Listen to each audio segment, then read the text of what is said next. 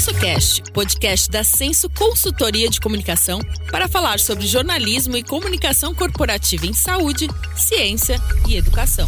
Apresentado por Moura Leite Neto. Olá, eu me chamo Moura, sou jornalista, doutor em ciências, editor da agência Bore, repórter da Problemas Brasileiros e diretor da Senso Consultoria de Comunicação. Este é o episódio 10 do SensoCast um podcast para falarmos sobre jornalismo e comunicação corporativa, de saúde, ciência e educação. Neste episódio, recebemos o médico alergista e imunologista Marcelo Bossuá, coordenador técnico do projeto social Brasil Sem Alergia. Em foco neste episódio do SensoCast, a cobertura midiática sobre as mais diferentes formas de alergia, quais abordagens são possíveis e como orientar a população sobre prevenção, diagnóstico e busca por tratamento especializado destas alergias. As alergias ocorrem quando o sistema imunológico reage a uma substância estranha, como pólen, veneno de abelha ou pelos de animais, por exemplo, ou até mesmo um alimento que em algumas pessoas causa reações adversas. O sistema imunológico produz substâncias conhecidas como anticorpos. Quando você tem alergias, seu sistema imunológico produz anticorpos que identificam um alérgeno específico como prejudicial, mesmo que ele não seja. Quando você entra em contato com um alérgeno, a reação do seu sistema imunológico pode inflamar sua pele, seios nasais, vias aéreas ou sistema digestivo. A gravidade das alergias varia de pessoa para pessoa. Pode ir de uma irritação menor a uma anafilaxia, que é uma emergência potencialmente fatal. Embora a maioria das alergias não possa ser curada, os tratamentos podem ajudar a aliviar os sintomas. De acordo com a Organização Mundial da Saúde, OMS, 4 em cada 10 pessoas no mundo sofrem com algum tipo de alergia. Segundo o Colégio Americano de Alergia, Asma e Imunologia, mais de 50 milhões de habitantes dos Estados Unidos sofrem anualmente com algum tipo de alergia. Segundo a Associação Brasileira de Alergia e Imunologia, ASBAI, cerca de 30% da população brasileira tem algum tipo de alergia, das quais 20% são crianças e como esse tema tem sido abordado na mídia brasileira. Para falarmos sobre alergia, nosso convidado do episódio 10 do SensoCast é o médico alergista e imunologista Marcelo Bossuá, coordenador técnico do projeto social Brasil Sem Alergia. Marcelo, obrigado por estar conosco, por aceitar nosso convite. Quais são, Marcelo, os tipos mais comuns de alergias e os principais sinais de alerta? Tudo bom, Moura? Muito obrigado pelo convite. Realmente me sinto muito honrado em participar do podcast de vocês. É, o, a alergia, ela não é uma doença, por assim dizer. A alergia é uma desregulação do sistema imunológico e essa desregulação do sistema imunológico acaba levando, então, a sintomas, ao, ao aparecimento de determinados problemas. Né? Então, a gente tem desde as alergias respiratórias, as alergias dermatológicas, as alergias alimentares. Nós podemos ter também envolvido, junto das alergias, as chamadas imunodeficiências, os erros inatos de imunidade. Ou seja, os sistemas do nosso corpo, se não cuidados, eles podem sofrer de processo alérgico e, principalmente nessa época do ano, nós estamos vivendo no verão, né? agora nesse momento, nós temos muitas alergias relacionadas a picadas de inseto que, de certa forma, acometem a pele do paciente. Né? Então, o inseto ele pica, o mosquito pica, faz uma ferida, essa ferida abre e forma a chamada lesão por prurigo estrófilo. E essa lesão, ela pode ser muito perigosa, principalmente em crianças, porque ela abre uma porta de entrada na principal barreira que nós temos no corpo, uma das principais, né? Mas é uma muito importante barreira, que é a nossa pele. Então, a nossa pele nos protege de várias agressões, e a partir do momento que nós temos essa porta de entrada aberta, essa ferida aberta, a gente pode fazer com que vários tipos de uh, agentes infecciosos entrem dentro do nosso organismo e causem problema. Então, podem, de certa forma, desde causar um problema local, uma infecção local, uma celulite, uma inflamação local, uma infecção com problema, uma infecção com acometimento do tecido celular subcutâneo, levando a uma celulite, desde problemas renais, né? Porque existe uma bactéria chamada Streptococcus, esse Streptococcus ele pode entrar na corrente sanguínea, ele pode afetar os rins, por sua vez, principalmente de criança, e levando a chamada glomerulonefrite pós-streptocócica, que é um problema renal, é uma inflamação dos rins, que, de certa forma, se não cuidado, pode levar, inclusive, a criança à morte. Então, a gente precisa entender que a alergia, ela, infelizmente, hoje, cresce de forma exponencial, uh, justamente porque as pessoas acabam vivendo em grandes cidades, acabam se alimentando de forma errada, acabam não fazendo o controle de ambiente, acabam sendo expostos a vários alérgicos. E esse crescimento exponencial, ele vem abrindo portas para vários tipos de problemas, de doenças, por assim dizer, que são decorrentes do processo alérgico.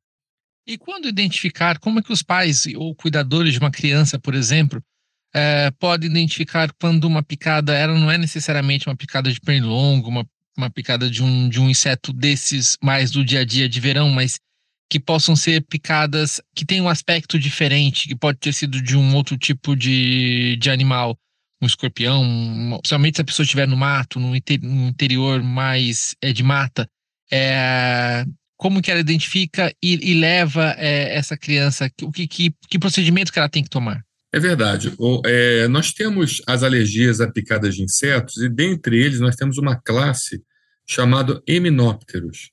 O termo eminóptero é, significa inseto que ferroa.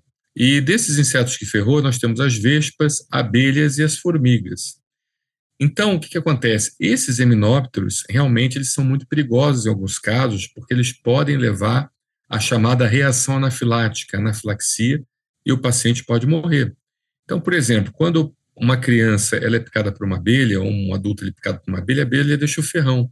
E a gente consegue, então, observar que tem aquele ferrão e tentar fazer um nexo causal com a picadura de abelha.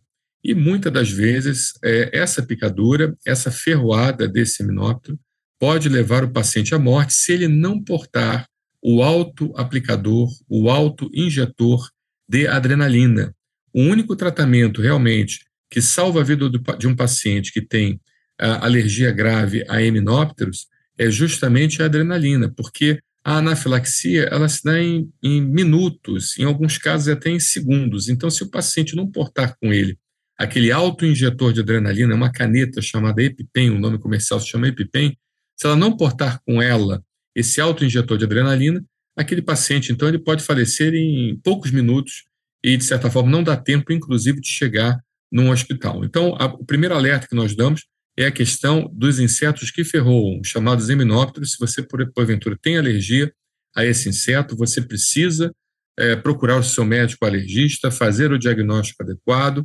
e, de certa forma, portar de imediato, com a indicação do seu médico alergista, portar o EpiPen e pensar na possibilidade de fazer a chamada imunoterapia dessensibilizante, a vacina para alergia a minópteros, porque, inclusive, a vacina de alergia a minópteros é um modelo de eficácia no tratamento utilizando vacina, porque ela melhora acima de 95%. Então, o paciente que inicia a vacina bem indicada pelo seu médico, alergista, ele realmente tem uma chance de desenvolver tolerância a esses insetos acima de 95%, ou seja, o inseto picar e não causar mais nada, mas tem que procurar seu médico alergista. E em relação aos mosquitos, né? O mosquito ele, ele, ele, ele, ele funciona da seguinte forma: ele vai lá, ele faz uma picada, causa uma reação em forma de ponto, é, é, como se fosse uma reação pontiforme, um ponto avermelhado, eritematoso, e esse ponto eritematoso ele aumenta de tamanho, avermelhado, e forma uma bolha. Essa bolha estoura, e nesse estourar da bolha, acaba levando então uma lesão ulcerada, como se fosse uma ulcerazinha pequena ali.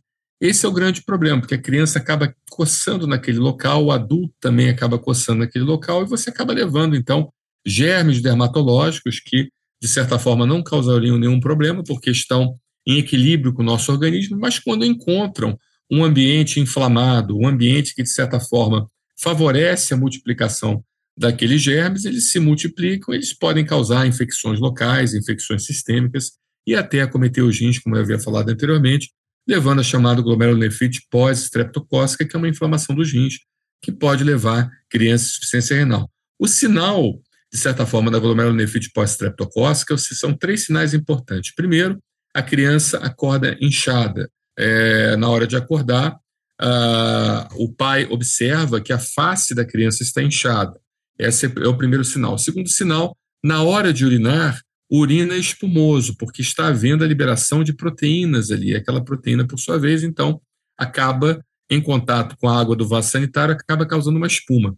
E o terceiro sinal, que aí seria um profissional de saúde, ou às vezes um aparelho que, de certa forma, é, o paciente possui em casa, aqueles aparelhos automáticos de medição de pressão arterial, é verificar a pressão da criança, porque essa criança pode ter um aumento de pressão arterial. Por exemplo, 12 por 8 numa criança pequena já é uma pressão alta.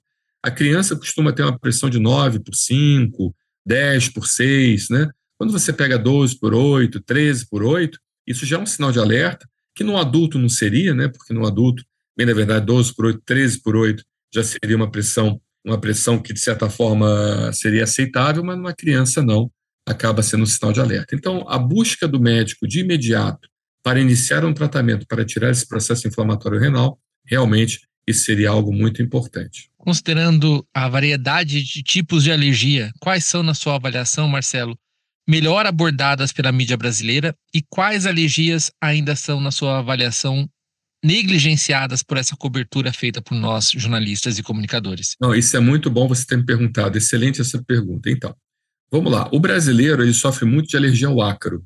O ácaro basicamente domina aqui o nosso mercado de alergia no Brasil. Então, praticamente todo brasileiro tem alergia ao ácaro, salvo algumas exceções é, de estados do sul, uh, de regiões serranas, onde você acaba tendo uma alergia ao pólen, né? diferentemente da América do Norte, do hemisfério norte, onde a incidência, a prevalência de alergia ao pólen é bastante grande. Mas o ácaro, principalmente o dermatofagode pteroníceos, que é um tipo de ácaro, ele acaba tendo uma prevalência muito grande aqui no Brasil, e esse ácaro, ele pode causar vários tipos de problemas, desde rinite, desde asma, desde bronquite. A própria dermatite atópica, ela pode ser agravada pela exposição a esses ácaros, ou seja, várias doenças, desde respiratórias até dermatológicas, elas são causadas por esse bichinho.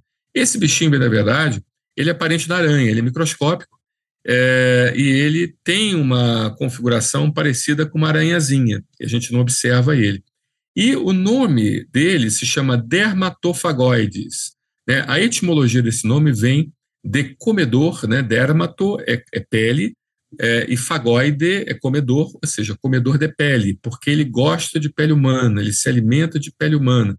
Então, aonde existe o ser humano, você tem um dermatofagoide presente, e esse dermatofagode, então, causando o processo alérgico, ele é, é vivo eliminando fezes, é um alérgeno que você respira as fezes dele, causando alergia respiratória, e ele morto também, os fragmentos dele morto também causam é, alergia. Né? Não só o, a pele do ser humano, mas a pena e os pelos dos animais também podem causar processo alérgico. Tudo aquilo que é rico em queratina é, de certa forma, um alimento em potencial para o dermatofagode, e o dermatofagode, então, adora se multiplicar nos ambientes da nossa casa e tudo mais. Né?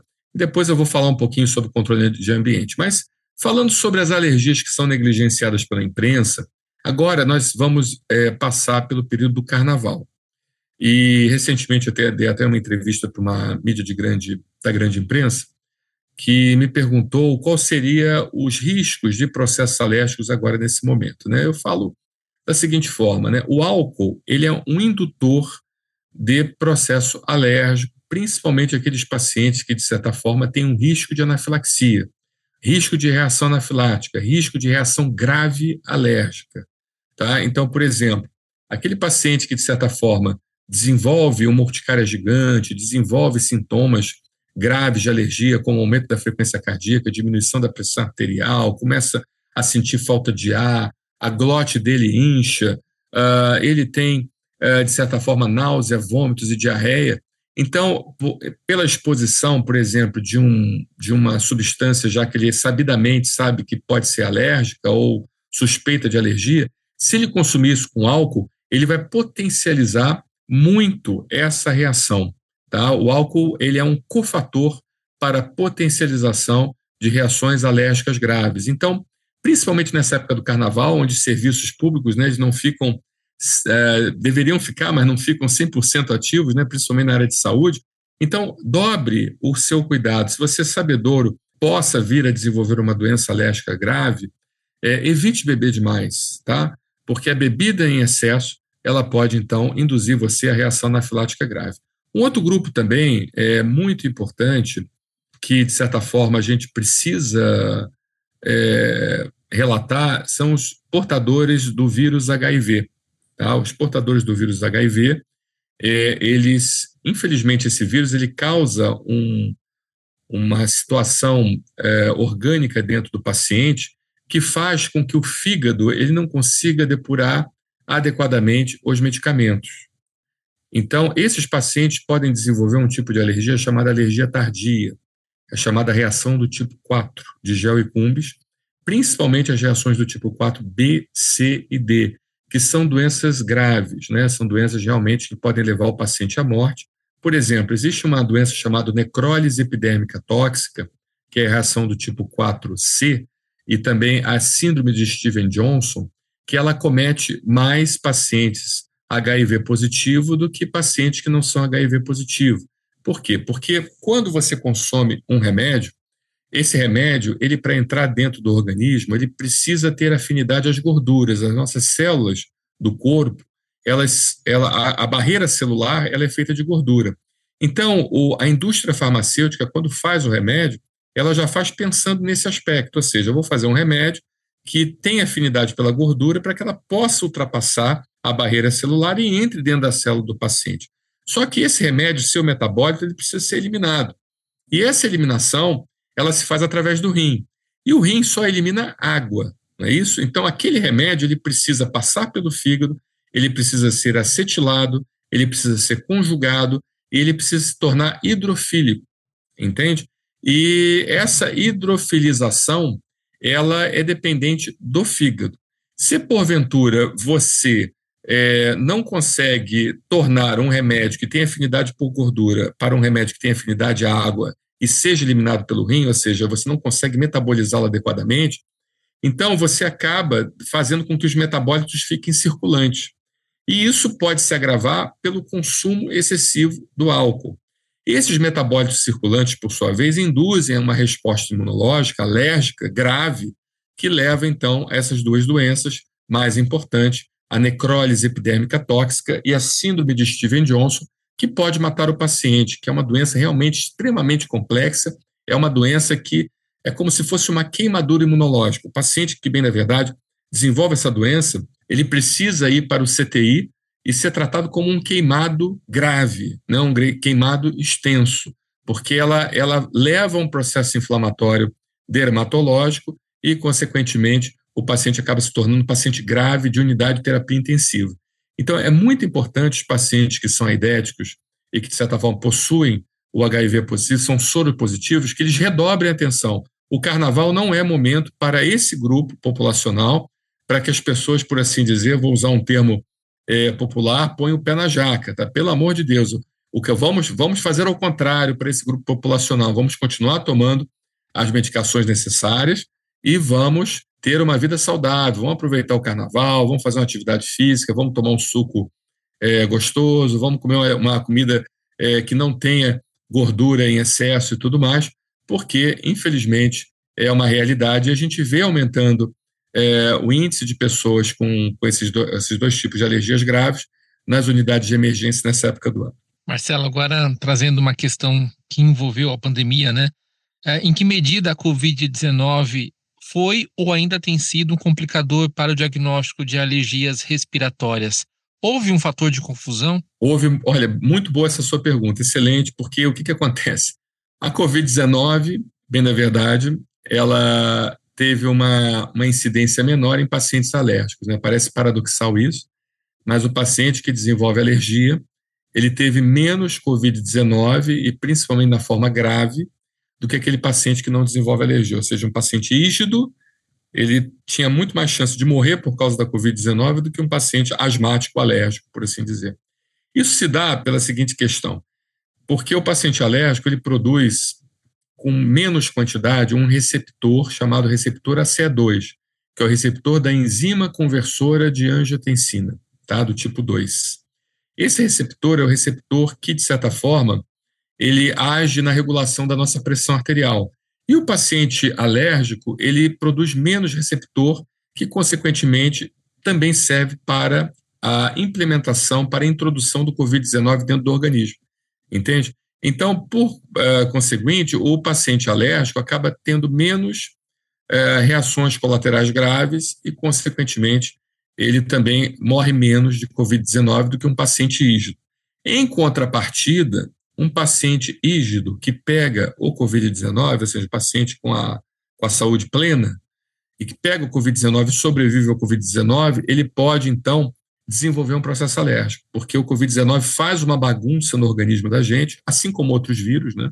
Você pode ter, por exemplo, o vírus da gripe, o vírus cicial respiratório, que é o vírus causador da bronquiolite. Uma criança que pega na infância é, a bronquiolite, ela tem muito mais chance de desenvolver asma do que uma criança que não pega bronquiolite. E a mesma coisa acontece com o vírus da Covid. É, o paciente que nunca teve um processo alérgico, que nunca desenvolveu uma urticária, que nunca desenvolveu uma asma, que nunca desenvolveu uma rinite, depois que pega a Covid-19, ele fica com uma cicatriz sorológica, ele fica com uma desregulação do sistema imunitário, e essa desregulação do sistema imunitário leva, então, ele a desenvolver uma asma que ele nunca teve.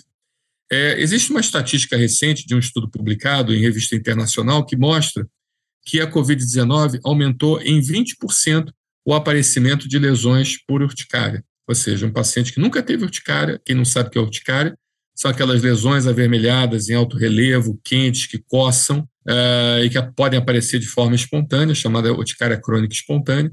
Então, quem nunca teve urticária, depois que pegou Covid-19, é, começou a desenvolver urticária e acabou realmente se surpreendendo. Então, eu vou, eu vou fazer um resumo novamente. Paciente alérgico que é alérgico em atividade tem menos chance de desenvolver a forma grave do Covid-19. Agora, um paciente que nunca que não tem alergia, um paciente saudável, rígido, é, nunca teve asma, rinite, urticária, nada, tudo mais, tem mais chance de desenvolver Covid-19 e depois ainda fica com uma sequela dessa, desse Covid-19, que é o aparecimento, então, do processo alérgico. Então, então o Covid-19 realmente veio para atrapalhar muito nossa vida, por isso a necessidade nós temos de não de nós nos vacinarmos para não termos essa doença, né, que é uma doença que realmente bagunça muito com a nossa saúde. E Marcelo, agora considerando as pessoas como um todo que têm muitos processos frequentes de, de alergia, quais são os perigos dessa pessoa fazer uso de antialérgicos disponíveis na farmácia sem que eles tenham sido devidamente prescritos por um especialista.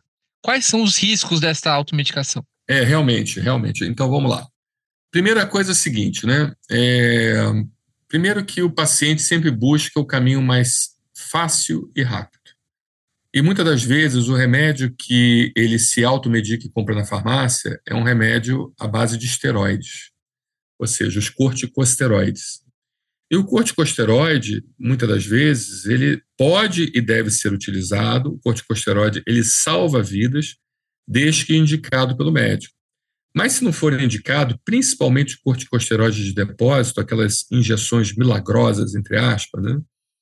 o dipropionato de betametasona, que, quando indicado pelo médico, tem a sua aplicabilidade e a sua segurança, mas aquelas injeções milagrosas que o paciente todo mês vai na farmácia tomar, isso é muito perigoso. Porque o corticoide de depósito, por sua vez, ele fica agindo no organismo durante muito tempo e ele inibe a produção do nosso próprio corticoide, o chamado cortisol. Nós temos a produção desse hormônio, que é o hormônio que nos dá o alívio do estresse. Então, a gente, quando passa um momento, por assim dizer, de, de aflição, um momento de perigo, um momento de estresse, a gente libera adrenalina e para aliviar essa liberação de adrenalina, existe a liberação pela suprarrenal desse corticóide, o cortisol. Tá? Quando você toma um corticoide exógeno, um corticoide que não é do seu corpo, e você dá para o seu corpo, você inibe a produção desse, desse cortisol, que seria um hormônio para te aliviar. E essa inibição, ela, infelizmente, ela se perdura durante muito tempo.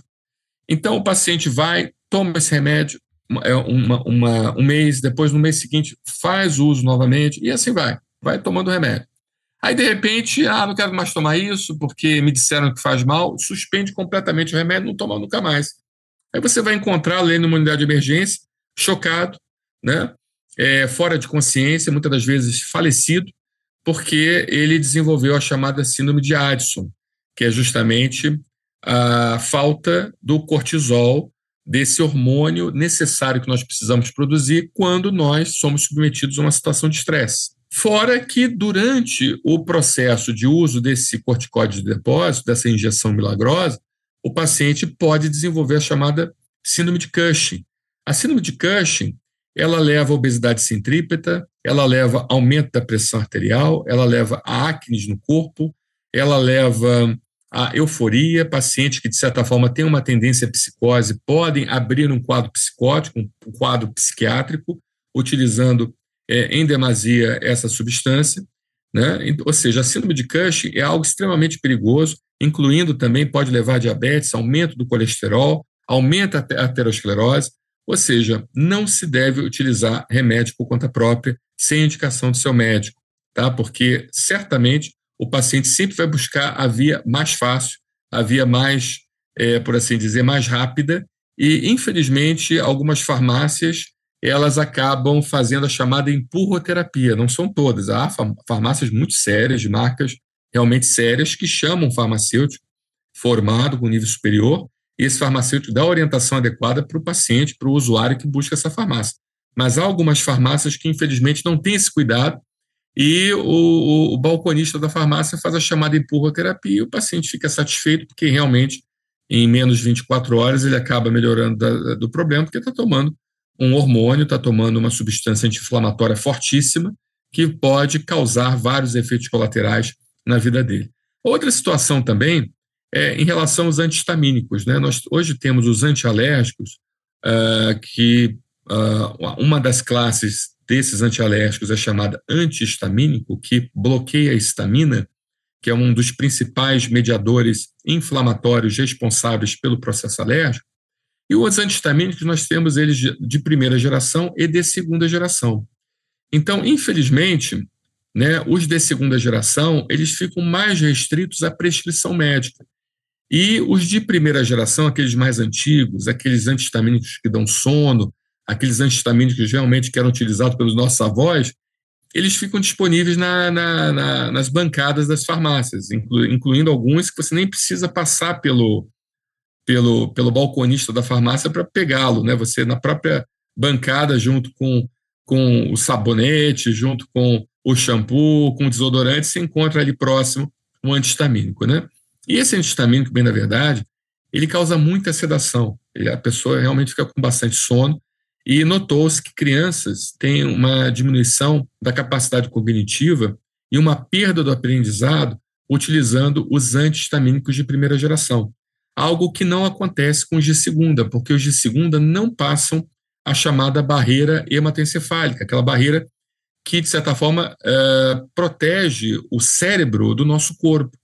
Nosso cérebro tem uma barreira que é seletiva, seleciona aquilo que é bom para o cérebro e joga fora aquilo que não é.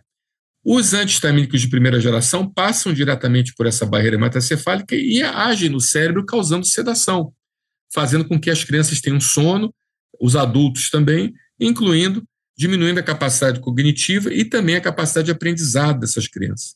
Além disso, os antihistamínicos de primeira geração, eles aumentam a chance do paciente ter arritmias cardíacas e também do paciente desenvolver é, arritmias cerebrais, né, desenvolver quadros de convulsão cerebral.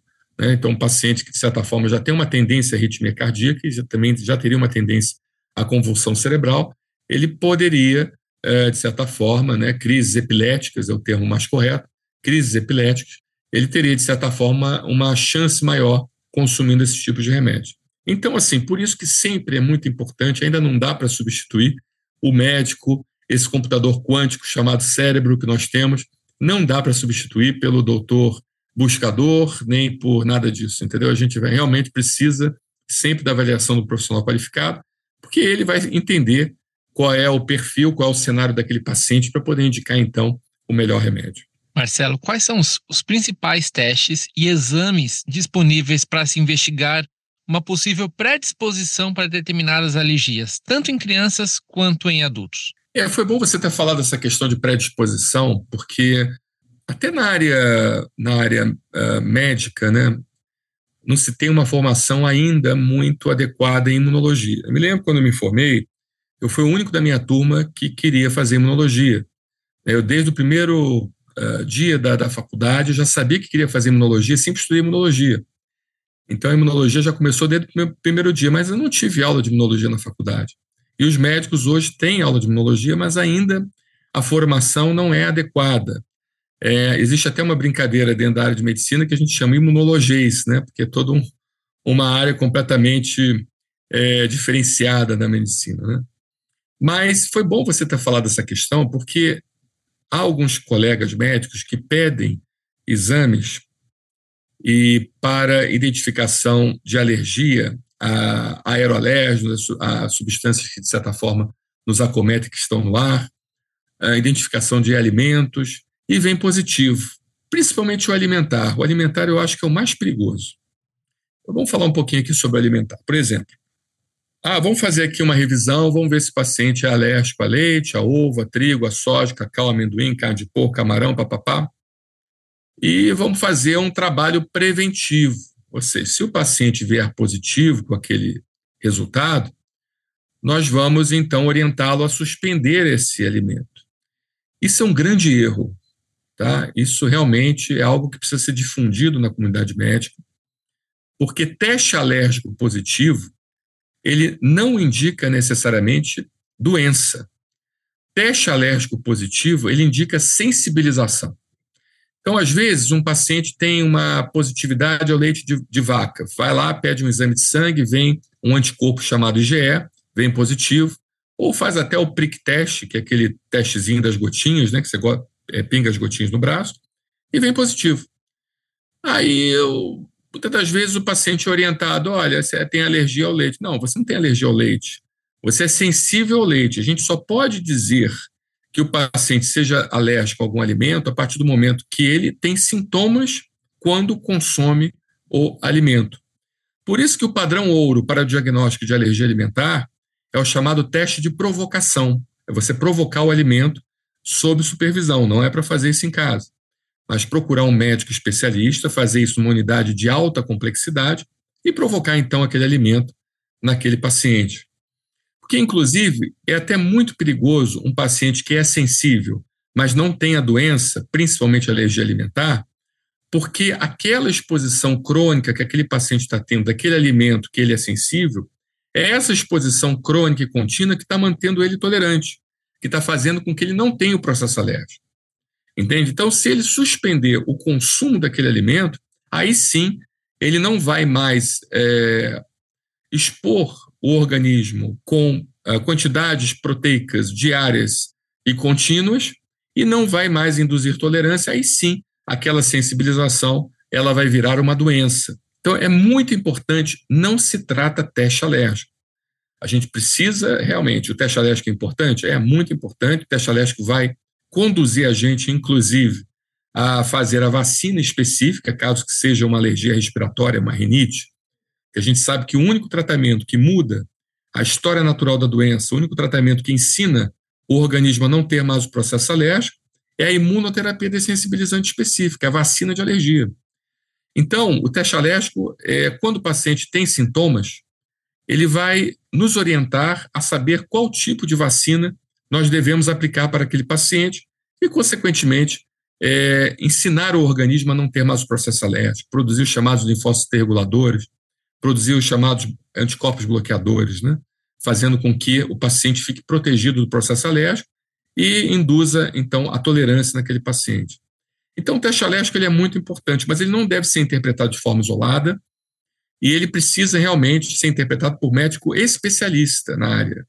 Tá? É, o médico tem que entender que aquele teste alérgico ele não necessariamente é, indicaria uma doença e que a suspensão da, do consumo de determinados alimentos ou da exposição de determinadas substâncias ela só pode ser orientada mediante a o aparecimento de sinais e sintomas que justifiquem isso.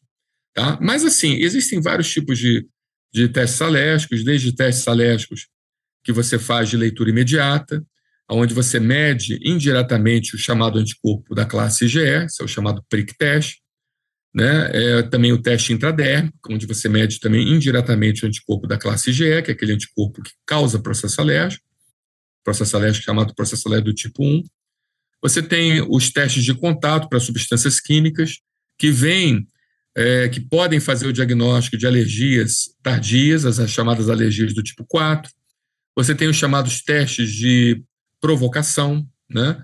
ou seja, você provoca o alérgeno no paciente para saber se ele vai desenvolver esse processo alérgico ou não, mas esse teste de provocação deve ser feito somente sob estrita supervisão médica, porque é muito perigoso.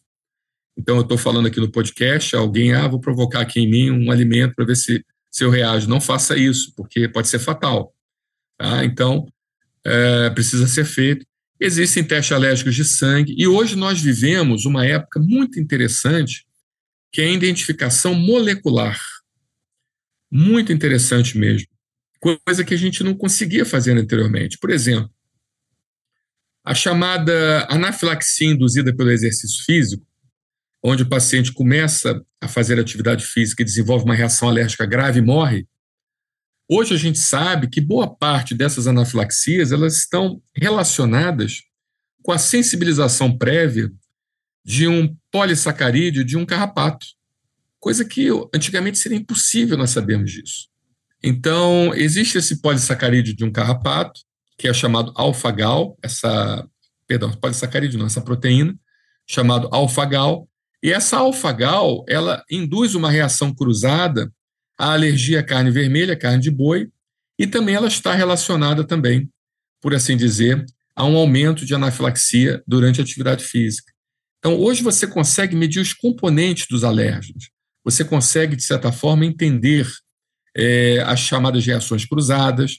Um outro exemplo também muito importante é da, da síndrome látex fruta. Né? Você tem os componentes do látex, o HEVB, que hoje você consegue determiná-los de 1 a 15. E existem determinados HEVB que estão relacionados com reação cruzada a frutas. Por exemplo, a banana, a jaca, perdão, a mandioca, né, que, é um, que é uma leguminosa.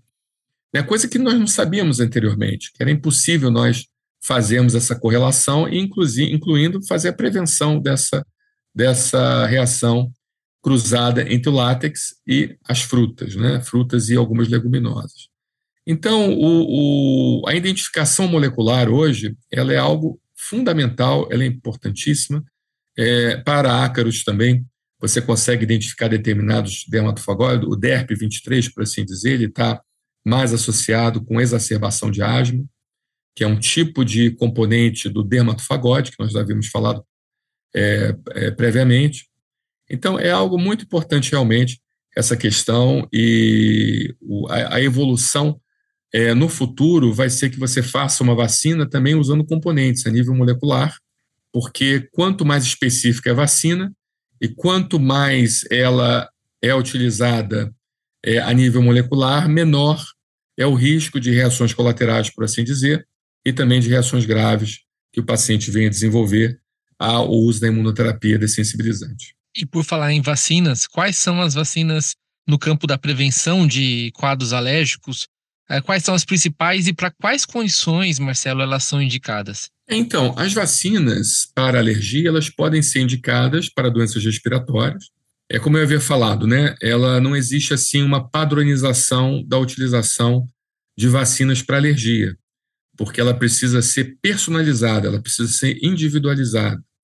Às vezes uma vacina de alergia utilizada no Nordeste, ela vai ser diferente, por assim dizer, de uma vacina de alergia utilizada aqui no Sul, no Sudeste, porque existe uma, uma certa diferenciação, né? Agora, inclusive, até é, porque eu me lembrei aqui de um caso, né? No Nordeste, a gente fala muito, né, que o Brasil, ele, bem na verdade, sofre mais de ácaros, mas está se descobrindo um tipo de pólen no Nordeste que tem causado muito processo alérgico, né, principalmente pólen do caju. Né? Então, quem mora ao lado do cajueiro, lá, o grande cajueiro que tem na cidade do Rio Grande do Norte, né, em Natal, e também existe um outro no Piauí, se não me engano. Se eu estiver enganado, em Teresina, se não me engano, tem um cajueiro enorme também lá. Então, é, tem alguns pacientes que moram ali em torno do cajueiro ou próximo de cajueiros que têm desenvolvido rinite, asma, bronquite causadas pelo pólen do cajueiro. Olha, estamos importando né, as alergias lá da América do Norte. É, mas é, o que, que acontece? A vacina ela tem que ser personalizada. Então, você precisa fazer primeiro o teste alérgico, você precisa identificar quais são os componentes que está desenvolvendo aquele processo alérgico, e a partir dali você escolher uma estratégia terapêutica mais personalizada possível e que, de certa forma, siga também a legislação vigente da Anvisa, né, porque existem alguns detalhes relativos à legislação vigente que você, na hora de você fazer a escolha dos extratos alergênicos, existem alguns, alguns tipos de impedimentos. Mas ela precisa ser o máximo, é, da, da, da, forma mais personalizada possível, justamente para que você tenha o máximo de efeito e o mínimo de chance de reação colateral. Né, o Projeto Brasil Sem Alergia, ele aplica essa metodologia. E nós já existimos já há quase 20 anos, e eu posso contar aqui no, na minha mão direita quantas reações graves nós tivemos, que de certa forma foram revertidas rapidamente com a utilização da adrenalina. Então, duas ou três no máximo, e foram mais 600 mil pacientes atendidos. Né? Então, você vê que é uma a imunoterapia, quando bem aplicada, quando a gente aplica sobre protocolos uh, internacionais e nacionais de segurança, ela é extremamente eficaz e também segura, e ela induz o organismo a não ter mais o processo alérgico. Então, ela trata desde rinite, asma, bronquite, ela trata também as chamadas dermatites, a dermatite de contato, perdão, dermatite de contato não, a dermatite atópica. A dermatite atópica pode se beneficiar da imunoterapia, né, imunoterapia para aeroalérgenos e também para toxoides dermatológicos ela pode tratar a infecção urinária de repetição, por assim dizer. Às vezes o paciente que tem aquela infecção urinária de repetição que não fica bom, já fez todos os exames, já tomou todos os antibióticos, então você consegue fazer toxoides urinários para aquele paciente, o paciente então desenvolver uma imunidade contra a infecção urinária. Paciente com candidíase crônica de repetição também pode-se fazer a chamada imunoterapia, imunoterapia à base de candidina, a base tricofetina, o, toxoide de Staphylococcus aureus e o propiônio Bacterium parvum também, tem uma ação de melhorar a imunidade, principalmente a imunidade celular, e controlar essas infecções por candidíase de repetição, que é muito comum em mulheres, principalmente próximo do período menstrual. E também a imunoterapia pode ser utilizada é, como um tratamento nas picadas de inseto, como nós havíamos falado anteriormente. Né? Só que, para cada caso, ela tem um índice de eficácia. Por exemplo, a picada de inseto a Hymenopterus, os insetos que ferroam, abelha, vespa e formiga, o índice de eficácia é acima de 95%. Já para mosquito já não é tão grande, é de 85%, mas mesmo assim é um índice de eficácia grande. Né? Só de você parar de consumir remédio, pomadas, só de você parar de precisar tomar antibióticos, né? é, fazer com que a sua pele não fique cheia de feridas e marcas, principalmente das mulheres, que são mais vaidosas. Então, realmente é algo que mexe muito com a autoestima das pessoas e, consequentemente, quando você usa uma vacina e a pessoa para de ter aquelas feridas, elas realmente ficam muito felizes né, e satisfeitas com os resultados. Marcelo, para os jornalistas e comunicadores que estão nos ouvindo agora, quais são os cuidados que esse profissional da comunicação precisa ter no seu ambiente de trabalho seja ele, por exemplo, numa redação externa ou se ele trabalha em casa, em home office. Cuidados que eles devem adotar para evitar um cenário que seja favorável às alergias. É, então, essa é uma pergunta interessante, porque o ambiente da nossa casa ele é mais poluído do que o ambiente da rua. E com essa, eu acho que, se a gente pensar bem, né, essa questão do lockdown, ele acabou sendo ruim de um lado, né, porque nos deixou menos socializados, socializáveis, por assim dizer. Mas ela foi boa de um outro, de outro lado, porque ela, para em relação à Covid, ela acabou fazendo com que os pacientes é, pudessem cuidar mais das suas casas e tratá-las melhor, né, o ambiente interno. Mas a, o controle de ambiente é muito importante. Tá? Vamos aqui no ponto direto. Controle de ambiente, retirada de tapete, cortina, edredom, bicho de pelúcia para as crianças. A forração do colchão e travesseiro com material impermeável do tipo NAPO PVC. Isso é muito importante, porque nós passamos um terço das nossas vidas sob colchão e travesseiro e a gente descama a pele em cima do colchão e travesseiro. E essa pele, ela entranha no colchão e travesseiro e ela serve de alimento para o ácaro. É como eu havia falado anteriormente, o ácaro gosta de queratina. Onde tem pele humana, onde tem pena de pássaros, onde tem pelo de, dos animaizinhos. Então, o ácaro gosta de se multiplicar ali. Então, a gente, a maioria dos móveis que nós possamos ter em casa, que eles utilizem, por assim dizer, materiais impermeáveis para que essa queratina não entranhe, entranhe dentro do móvel e, consequentemente, não sirva de alimento para o ácaro, fazendo com que o ácaro se multiplique ali dentro. Para você ter uma ideia, o peso do travesseiro ele triplica, quadruplica só de ácaros ali presente, ácaros mortos, fezes de ácaros, ácaros vivos, né, mofo e tudo mais. Então, você fazer uma barreira protetora, evitando com que esse ácaro seja alimentado, é o primeiro passo, e também essa barreira protetora vai evitar com que as suas mucosas aéreas, das vias aéreas, não entrem em contato com aquele ácaro já formado, fazendo com que você, então, não tenha é, a indução do processo alérgico. Em relação às substâncias químicas, por assim dizer, que a gente usa dentro de casa, né? evitar aquelas substâncias de cheiro forte, tentar utilizar o álcool a 70, tomando cuidado para não pegar fogo a casa, né? porque ele é inflamável. É, o vinagre também ele é muito importante, ele ajuda a limpar a casa. O sapólio, é, sapólio, perdão, é, eu falei um nome comercial, mas o, o detergente biodegradável, ele acaba sendo bastante importante também, sem cloro, e evitar cloro, água sanitária, e essas outras substâncias que, de certa forma, vêm com fragrâncias e causam irritação na nossa mucosa respiratória. E um outro ponto também muito importante é o seguinte: o nosso corpo ele é recoberto por epitélios, né? Ou seja, a gente tem o epitélio da pele, a gente tem o epitélio do intestino, a gente tem o epitélio brônquio, e esse epitélio ele é uma proteção que nós temos para o meio externo. Então, tudo aquilo que agrida o epitélio vai facilitar a penetração de substâncias que não deveriam penetrar. Né? Então, por exemplo, se você mexe com uma água sanitária, essa água sanitária ela vai estar agredindo o seu epitélio dermatológico e vai estar agredindo também o seu epitélio respiratório. Então, esse epitélio inflamado, ele tem a possibilidade de favorecer a penetração de alérgenos e induzir processo alérgico. Um paciente que a todo tempo está fazendo a higienização da sua casa com fragrâncias ou com substâncias irritativas, tem uma chance maior de ter asma, tem uma chance maior de ter rinite, tem uma chance maior de ter dermatite atópica. Entende? Incluindo alergia alimentar em alguns casos, porque o epitélio intestinal acaba sendo acometido. Aquele amaciante de roupa que a gente usa na roupa para amaciar a roupa, ele é deglutido. Né? Ele, bem na verdade, ele fica na roupa, ele amacia a roupa porque ele se acumula na roupa. E ele vai sendo liberado aos poucos e a gente vai respirando aquela substância e vai deglutindo aquilo, e aquilo ali pode agir do nosso epitélio do trato gastrointestinal e causar, então, uma agressão.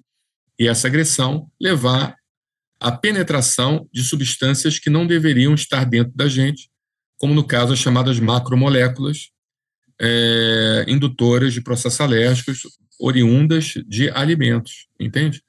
Então, o epitélio ele precisa sempre estar bem, sano, sem sofrer agressão. Esse é o primeiro recado que eu dou para os jornalistas, entende? Então, entenda. A partir dali, vocês vão entender que, de certa forma, tudo aquilo que agrida o seu corpo faz mal, né? Perfeito.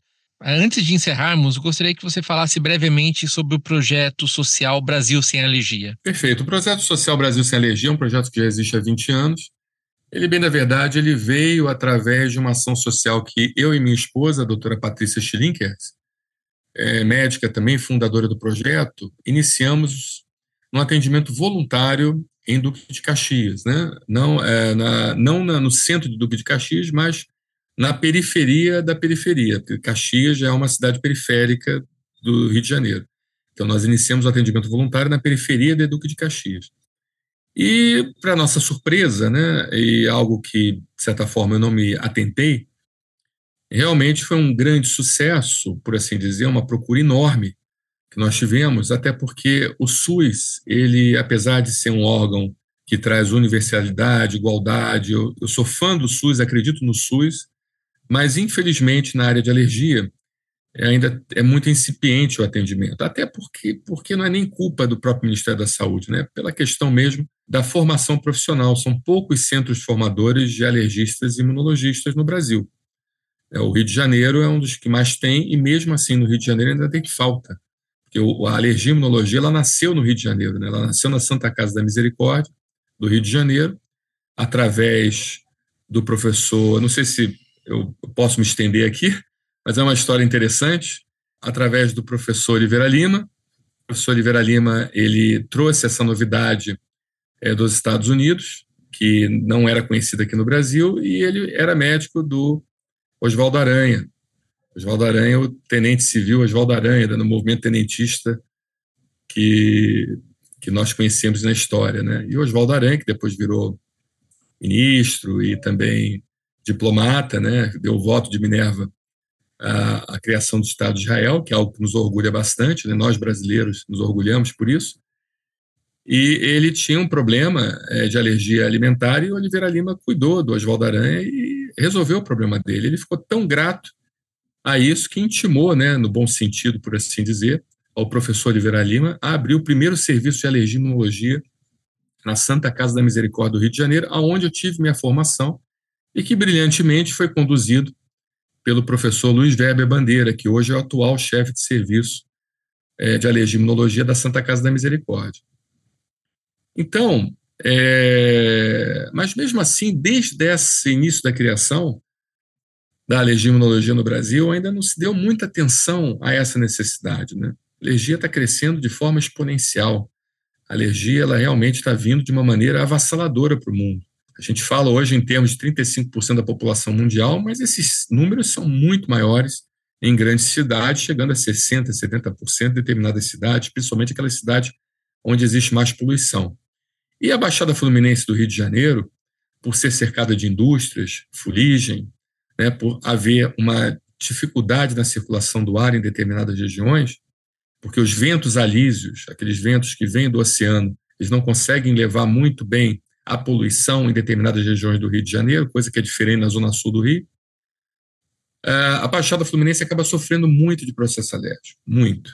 Tá? Muita asma, muita rinite, muita bronquite, e não encontra um tratamento específico, uma metodologia especializada. Vai no SUS, o médico do SUS atende brilhantemente o paciente com o conhecimento que ele tem, mas é aquele atendimento de emergência, aquele atendimento que, de certa forma, alivia o paciente, dá um conforto para o paciente, mas não leva a um tratamento a longo prazo, como eu havia falado para você, que é a utilização do controle de ambiente, as vacinas antialérgicas e tudo mais, que ensina o organismo a não ter mais o processo alérgico, por assim dizer.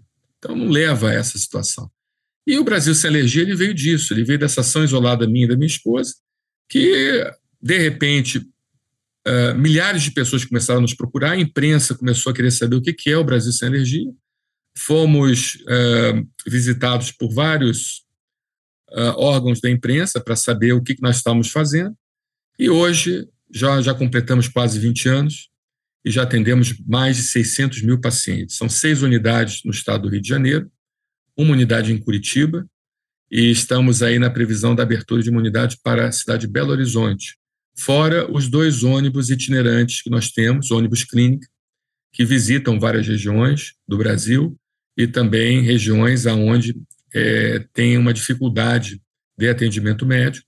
Então, nossos ônibus, em parceria com instituições filantrópicas, a gente é, vai em determinadas regiões e faz o atendimento voluntário e itinerante dessa população. Perfeito. Então é isso. Estamos aí, não sei até onde, até onde isso vai dar. não, que excelente. Uh, Marcelo, muito obrigado. O tema alergias é bastante amplo, né? E já fica aqui o convite da Censo para que em breve nós possamos fazer uma segunda parte. E mas vamos encerrar por aqui esse episódio e agradeço mais uma vez muitíssimo por sua participação, por compartilhar seu conhecimento conosco. Eu que agradeço, muito obrigado pelo convite. Me sinto muito honrado participar do podcast de vocês. Obrigado. Muito obrigado, Marcelo. Esta foi a participação do médico alergista e imunologista Marcelo Bossoá, coordenador técnico do projeto social Brasil Sem Alergia. E assim encerramos o episódio 10 do SensoCast. Nos acompanhe nas mídias sociais e em nosso site Senso Comunicação, sem cedilha e tio, Um grande abraço e até o próximo episódio. Este podcast é uma produção Senso Consultoria de Comunicação e Estúdio Banca Podcast. Apoio Banca de Conteúdo.